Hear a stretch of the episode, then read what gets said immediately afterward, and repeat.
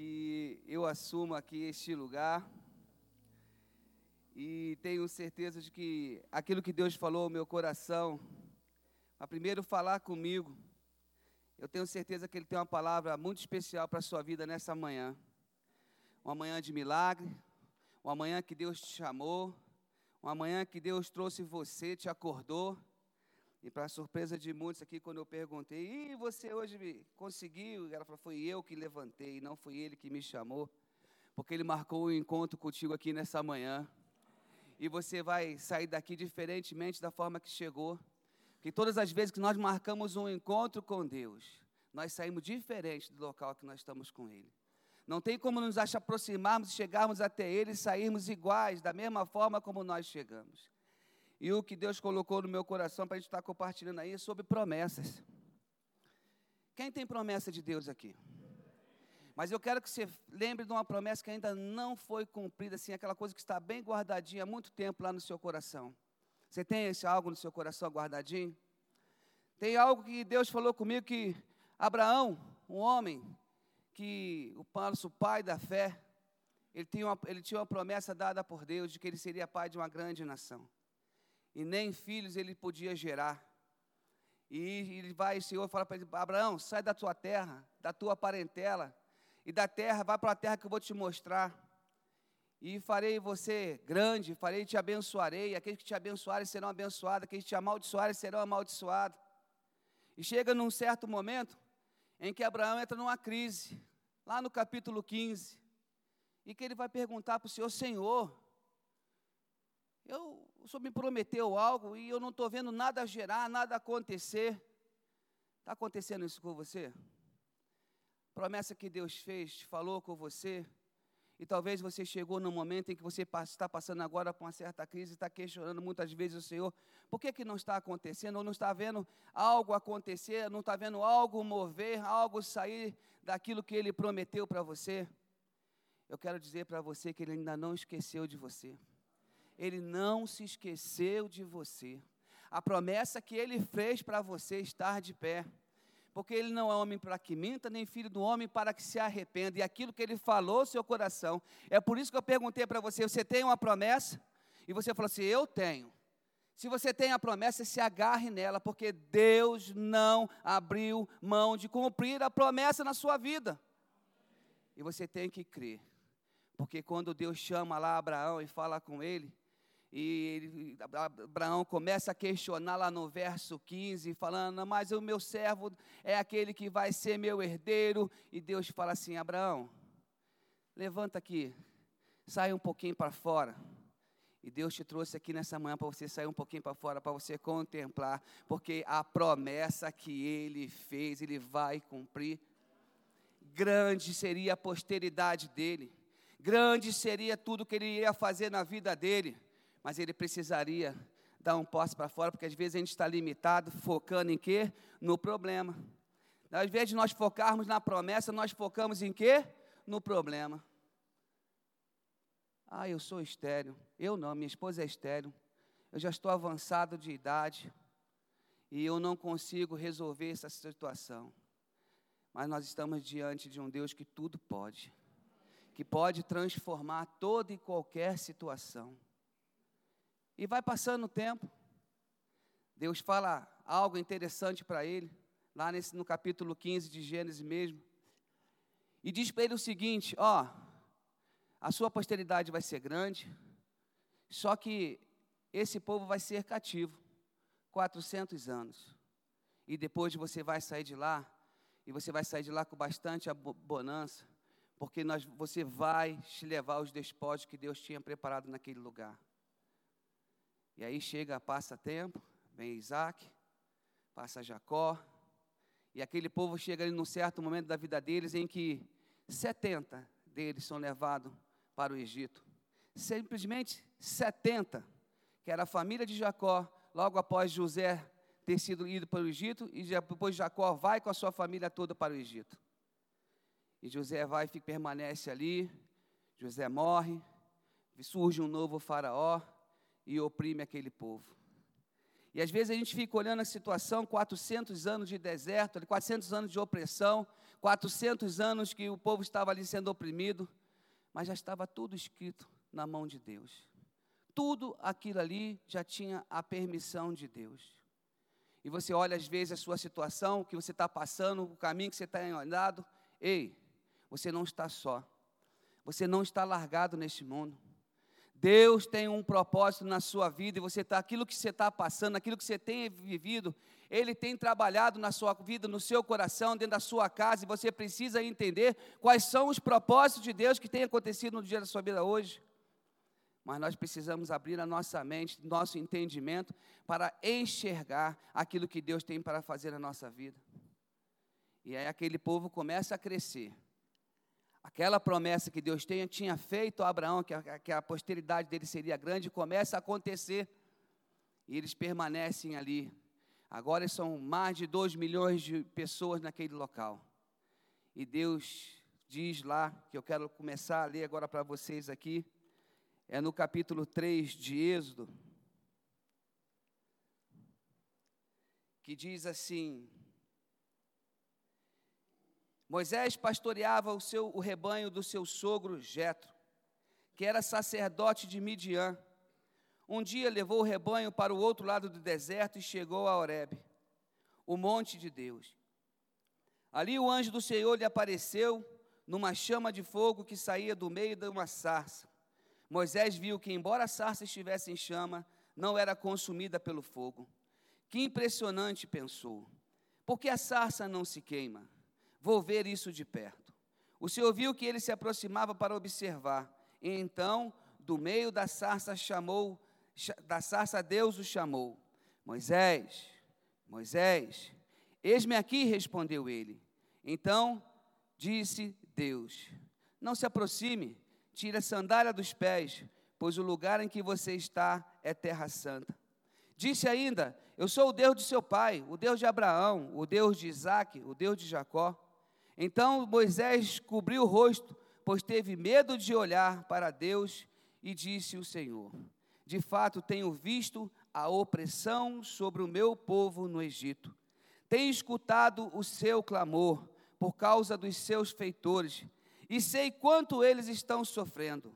Por isso, desci para livrá-los das mãos dos egípcios e tirá-los daqui para uma terra boa e vasta, onde há leite e mel com fartura a terra dos cananeus, dos hititas, dos amorreus, dos ferezeus, dos heveus e dos jebuseus.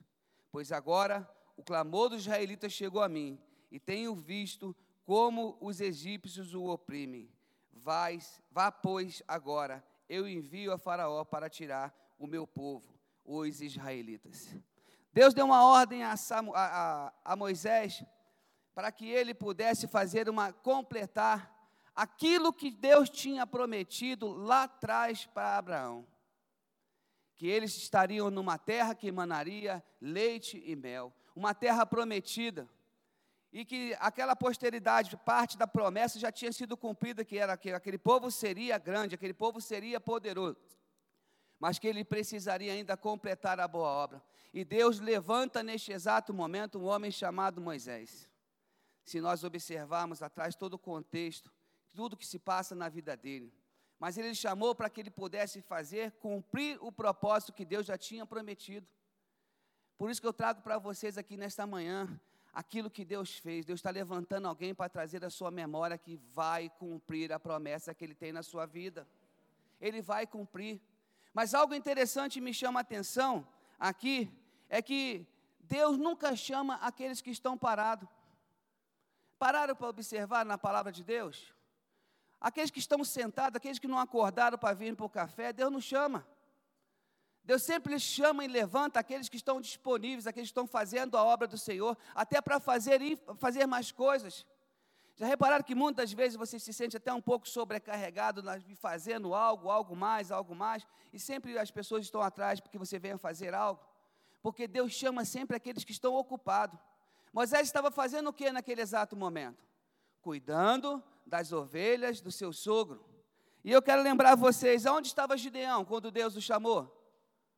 Malhando trigo no lagar. Vocês lembram onde estava Davi? Davi estava cuidando das ovelhas do seu pai. Estava lá. A palavra de Deus diz que Deus o chamou de de trás das malhadas. José estava onde? Cuidando dos presos na prisão. E naquele exato momento Deus falou: José, e eu quero trazer uma coisa para você. Para Deus mudar a sua história, só precisa uma noite. Porque José dormiu prisioneiro, mas ele acordou governador do Egito. Você creia nisso? Ah, mas você está vendo, olhando para as circunstâncias. Ele dormiu prisioneiro, acordou governador do Egito. Aonde estava Pedro e André, os irmãos? Pedro e André estavam onde? Pescando. E Deus chegou lá e falou para ele assim: deixa essas redes aí, porque agora você vai ser pescador de homens. E onde estava Paulo? Paulo estava onde? Paulo, mesmo fazendo aquilo que estava errado aos olhos de Deus, estava ali com uma carta para fazer aquilo que ele achava certo, ele estava trabalhando. Ele estava trabalhando, fazendo aquilo que ele achava. E naquele exato momento ele tem um encontro com o Senhor. E Deus continua fazendo com que ele venha a trabalhar, a fazer a obra. Então Deus não chama aqueles que estão parados. Deus não chama aqueles que estão à toa, aqueles que estão pensando em fazer. Deus chama aqueles que estão com a mão no arado, aqueles que estão fazendo a obra do Senhor. E nesse momento ele chama Moisés, fala: Moisés, eu tenho uma grande obra para completar, e eu tenho uma promessa a cumprir no meio do meu povo, e eu quero usar você. É como Deus quer usar cada um de nós. Você que tem estado disponível na mão do Senhor, se levante, coloca disponível e fala: Senhor, eu quero fazer a tua vontade. O corpo de Cristo, é a, a igreja é semelhante ao corpo de Cristo, que tem vários membros e tem uma parte que cabe a você a fazer neste corpo de Cristo. Quantas pessoas estão necessitadas, que é o que acontece. Nós temos visto que a nossa igreja é uma igreja agora em célula. O quanto de líderes nós estamos precisando para que isso venha expandir. Quantas pessoas nós estamos precisando para que abra a porta da sua casa, para que o reino de Deus seja estabelecido?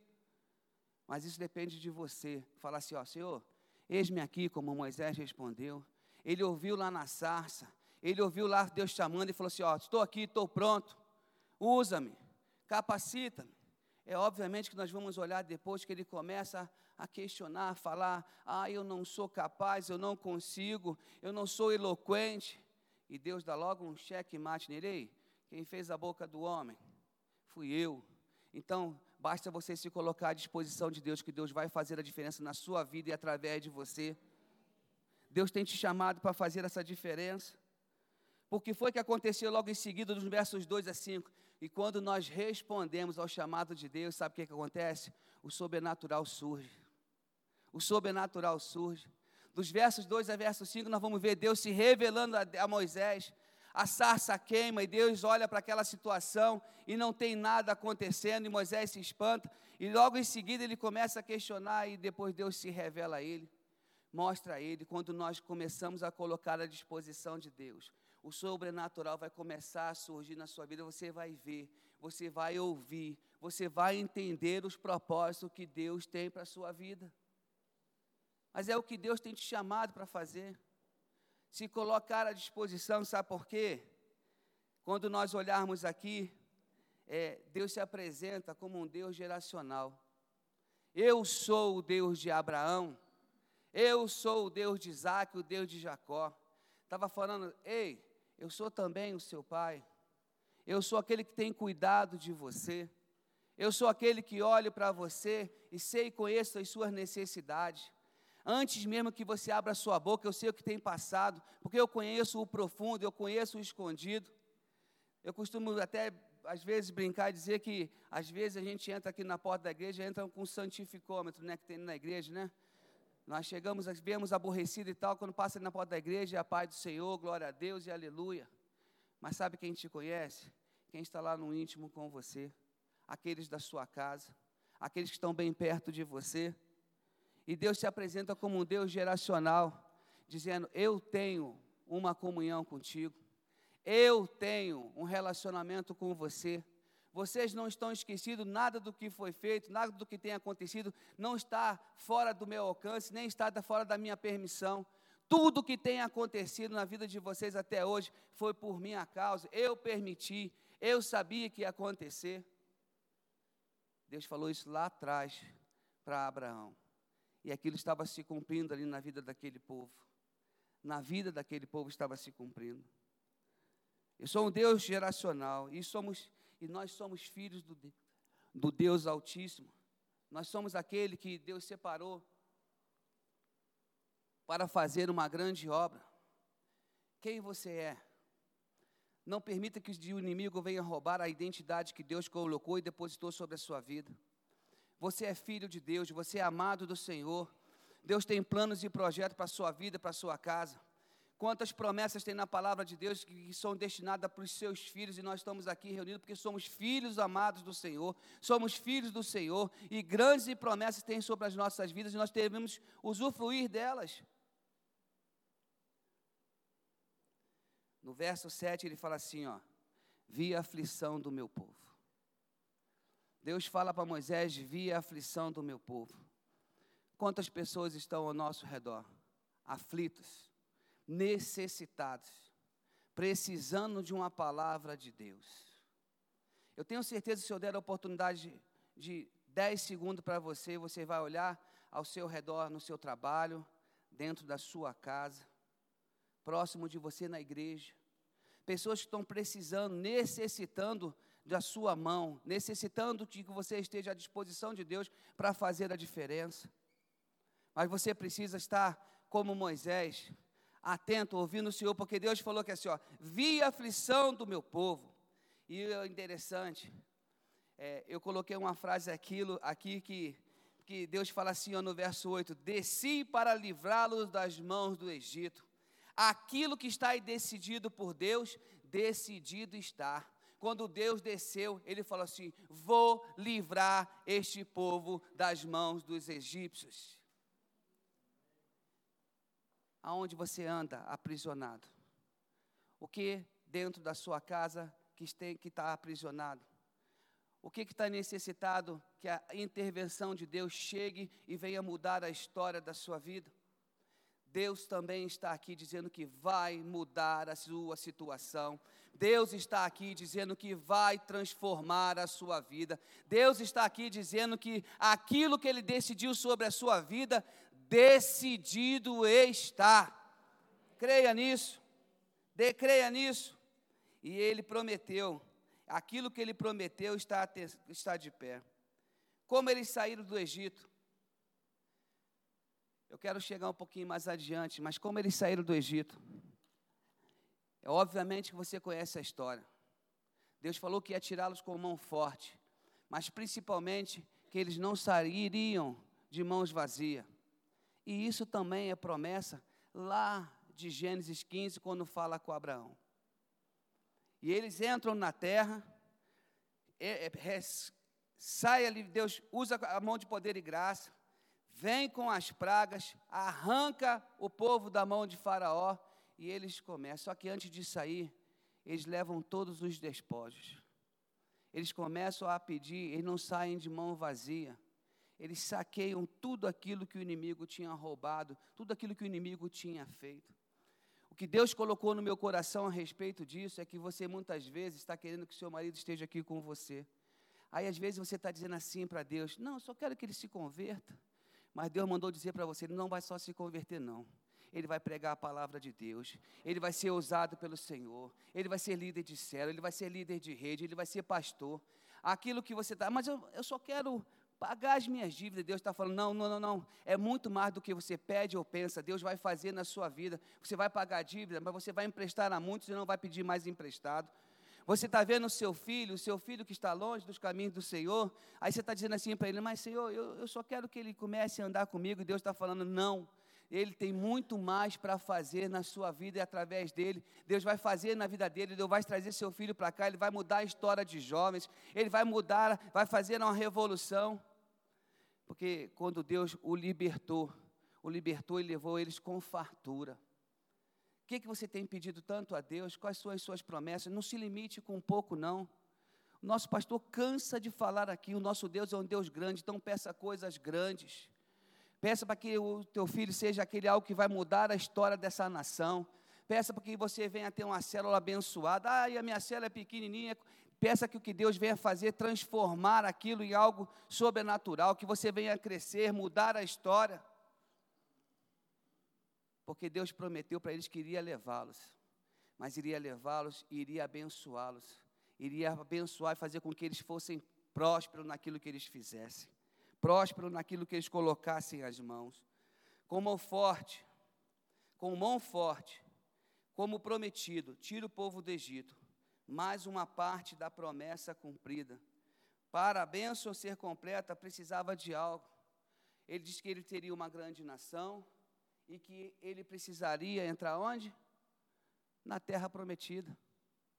Aquilo que Deus tinha prometido para Abraão era que ele seria, eles entrariam na terra prometida. Que eles seriam uma grande nação e que Deus entregaria toda aquela terra para eles. E Moisés, e Moisés vem conduzindo aquele povo. Eu não vou entrar na questão do que tudo aquilo que aconteceu lá no meio.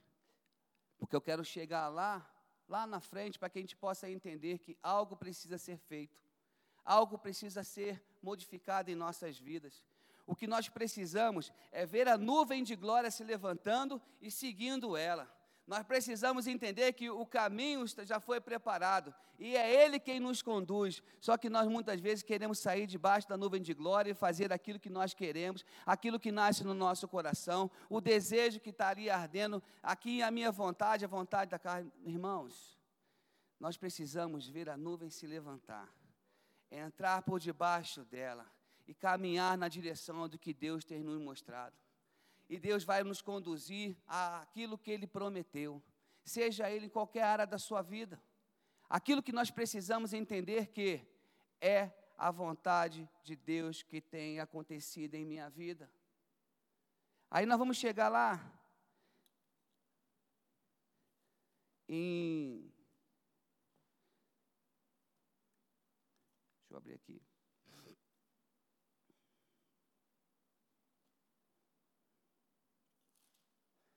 Números capítulo 13. Deus manda escolher ali doze espias, doze homens. E que nem diz o nosso pastor, não era manezinho, não. Eram príncipes de cada tribo. Doze homens para espiar a terra. E aqueles homens entram na terra, espiam a terra, olham a promessa que Deus tinha feito, verificam que aquilo, tudo que Deus tinha falado era verdade, tudo aquilo que Deus tinha prometido era verdadeiro. E dez deles olham para aquela situação e não, não veem, não reconhecem, não tomam posse. Muitas vezes nós acontece isso conosco, nós estamos vendo a promessa ali na frente. Ela está para se cumprir. E nós permitimos que o inimigo às vezes venha nos cegar. Ei, Tire as camas dos olhos, continue com os olhos na promessa, porque Deus vai cumprir. Deus vai cumprir. A terra prometida para você, ela é o local para onde você vai viver. A terra que Deus prometeu, aquilo que Deus te prometeu, Ele vai cumprir na sua vida. E aqueles homens estão ali, olhando, e eles voltam com o relatório dos espias. A terra é tudo aquilo que Deus falou. Mas preste atenção: tem dois, Josué e Caleb, eu queria atentar para vocês aqui no capítulo 14, a partir do verso 6, que diz assim, ó. E Josué, filho de Num e Caleb, filho de Jefoné, dentre os que espiaram a terra, rasgaram suas vestes e falaram a toda a congregação dos filhos de Israel, dizendo: A terra pelo meio da qual passamos a espiar é terra muitíssimo boa. Se o Senhor se agradar de nós, então nos fará entrar na terra e nela e nos dará terra que mana leite e mel. Tão somente não sejais rebelde contra o Senhor e não temais o povo dessa terra, porquanto como pão, como pão o podemos devorar. Retirou-se deles o seu amparo. O Senhor é conosco, não o temais. Eles chegaram numa situação ali em que ele estava vendo. Eles se sentiram como gafanhoto. Mas Josué e Caleb os viram como um pedaço de pão, que eles iam passar por cima e devorar. Observe que desde o momento em que Moisés chega para tomar, para fazer aquilo que Deus levou ele para ser cumprido, aquele povo, ele não precisou fazer praticamente nada a não ser entrar debaixo da nuvem de glória e seguir. Eles só faziam Deus levantava a nuvem, começava a andar, eles entravam. Até chegar nesse ponto. E nesse ponto, algo muito interessante que eu queria trazer para vocês foi o que Deus trouxe ao meu coração de, daquilo que nós mais precisamos evidenciar. Eles entravam, começavam a caminhar e pararam para espiar a terra realmente. Aquilo que Deus tinha prometido era muito bom, era verdadeiro. Deus tinha mostrado. Agora, eles estavam acostumados a murmurar, reclamar, a fazer coisas que não agradavam ao Senhor, e Deus, de qualquer forma, o estava conduzindo. Eles não precisavam plantar, eles não precisavam costurar, eles não precisavam ir atrás de água, tinham vontade de comer carne, Deus mandava. Eles estavam acostumados a fazer tudo, tudo, tudo e simplesmente receber tudo de mãos limpas para o Senhor. Todos o que recebiam, aquilo ali com maior facilidade. Bastava eles terem o um desejo, falar com Moisés e aquilo acontecia. Nós muitas vezes nos acostumamos a ser só alimentados. Nós nos acostumamos a só ser cuidados. Só aproveitarmos aquilo que as coisas que todo mundo faz por cada um de nós. Como Deus chamou ele lá na frente, Moisés, e falou assim: Moisés, levanta homem. Precisamos levantar homens que sejam homens que venham fazer a vontade de Deus. Mulheres que estejam disponíveis a fazer a vontade de Deus. Mas o que eu quero trazer para você aqui nessa manhã é que a terra prometida, ela precisa ser conquistada. Dali por diante, é você que vai precisar conquistar. Ela já está prometida. Se você ler o capítulo anterior, Deus falou assim: ó, a terra que já entreguei nas suas mãos. Eles olharam para aquela terra e não tomaram posse. Olharam as circunstâncias, olharam os gigantes, olharam as dificuldades. Mas eles estavam acostumados simplesmente a só receber. Estavam acostumados a só, é, vem a nós, vem a nós. E chegou o momento de colocar a mão no arado. Vocês vão entrar agora e vão conquistar. Vocês vão entrar agora e vão tomar posse. O que eu quero trazer para os amados irmãos, que a partir de hoje, para a sua promessa ser concretizada, você vai ter que começar a guerrear aquilo que Deus prometeu para a sua vida, para que você venha alcançar, para que Deus venha mudar a sua história, você vai ter que colocar a mão no arado. E aquele que coloca a mão no arado, ei, não olha para trás, não. Aquele que está ali para fazer a obra do Senhor, ele não está se importando com as circunstâncias, ele não está olhando o gigante, não está preocupado com o que tem se levantado, ele está preocupado em fazer aquilo que Deus mandou que ele viesse a fazer. Chegou o momento de você, nesse dia, tomar posse da terra, da tua promessa. Eu não sei qual é a promessa que Deus fez para você, mas você sabe. Eu não sei a promessa que Deus fez, mas a partir de hoje, você tem que tomar a decisão. Ou eu entro na batalha e venço. E isso é muito grave que eu vou falar para você agora. Porque aqueles que desistiram voltaram para o deserto e neles morreu a promessa que Deus tinha dado para ele cessou. O que eu quero trazer para você hoje, que a partir de hoje, você vai colocar a mão no arado e vai seguir adiante, porque o reino de Deus é tomado por esforço. O reino de Deus é tomado por esforço. E a partir de hoje, desse exato dia, Deus está chamando você, meu filho, minha filha, se levante, Comece a marchar em direção à terra prometida, comece a atravessar esse rio, porque eu tenho prometido para você estar ali do outro lado. Mas você precisa tomar posse. Você precisa se levantar e dizer: Senhor, pode contar comigo. Pode contar comigo, eu vou tomar posse.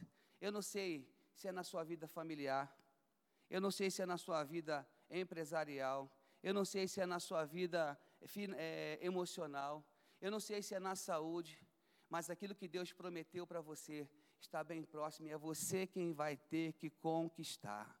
É você que vai ter que se levantar para guerrear. Deus te conduziu até aqui nesta manhã para dizer que a partir de agora é você que tem que se levantar.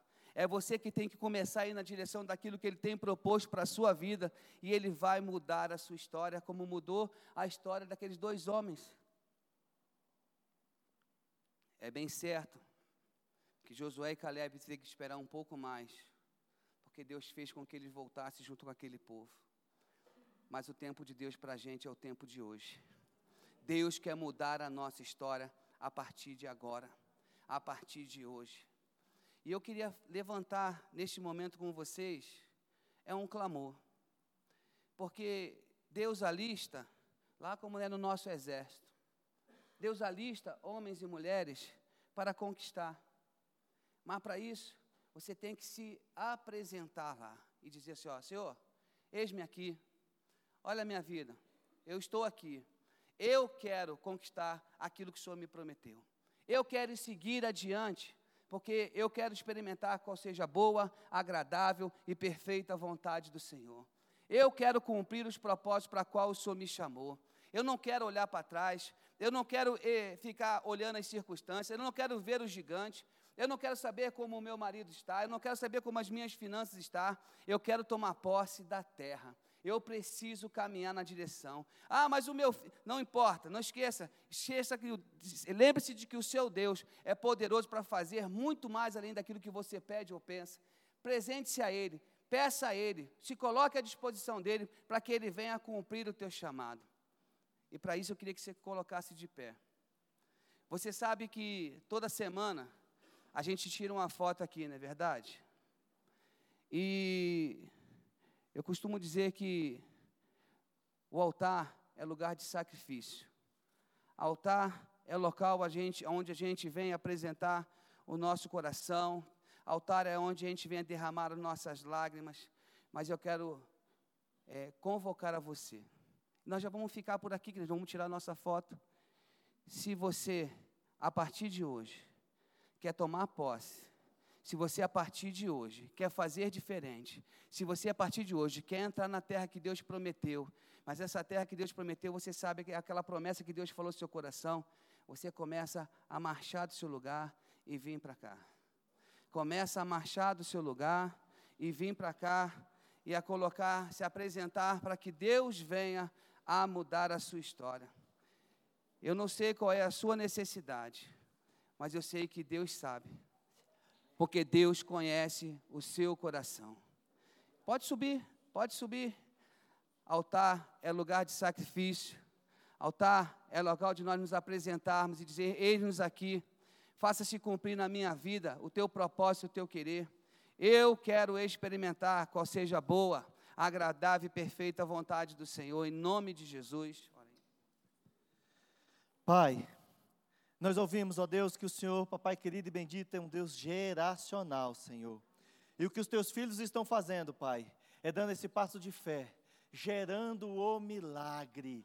Senhor amado, porque o café com Deus é lugar de milagre. E os teus filhos se levantaram para milagres, para gerar, Pai querido e bendito, aquilo que está no teu coração, para trazer a existência, Senhor. Eles deram esse passo de fé, eles deram, Pai querido e bendito, esse passo, Pai querido e bendito, em direção à promessa, porque eles estão olhando, Pai Santo e Poderoso, e sabendo e crendo, nós somos os geradores de milagres, nós somos os geradores para que tudo aconteça, para que o milagre do Senhor, aquilo que Ele já conquistou para nós, as promessas da terra prometida, elas venham, elas se materializem sobre as nossas vidas em nome de Jesus. Pai querido e bendito, e nós, ó Pai, na autoridade e no poder que é no teu nome, nós já repreendemos agora, na autoridade do teu nome, toda ação do maligno, toda influência satânica, tudo que tem tirado os teus filhos, ó Pai, do caminho da promessa, tudo, Senhor, que Satanás planejou para tirar os teus filhos, ó Pai Santo e Poderoso de ver a promessa, que tem impedido dos teus filhos, ó oh Deus, chegar à promessa, caia por terra agora em nome de Jesus, porque nós queremos declarar que este povo é um povo que conquista milagres, este povo é um povo que vive das promessas do Senhor, este povo é um povo, Pai querido e bendito, que vem no café com Deus conquistar os seus milagres, gerar os seus milagres e evidenciar os seus milagres, e assim, Senhor amado, como Josué, como Caleb, entrou na terra terra prometida e usufruíram, Senhor amado, do que tinha aquela terra. Eles usufruíram, Senhor, do leite, do mel. Senhor amado, o teu povo entra na terra prometida agora, usufruindo, Senhor amado, da, do leite, do mel, Senhor amado, usufruindo, Senhor amado, das promessas do Senhor. Pai querido e bendito, porque nós estamos diante de um povo, um povo frutífero, um povo que dá fruto, um povo que batalha, um povo que guerreia, um povo que se levanta, Senhor para conquistar a tua glória e o teu poder nesta terra, para evidenciar a tua glória e o teu poder, Pai. Nós abençoamos este povo, em nome de Jesus.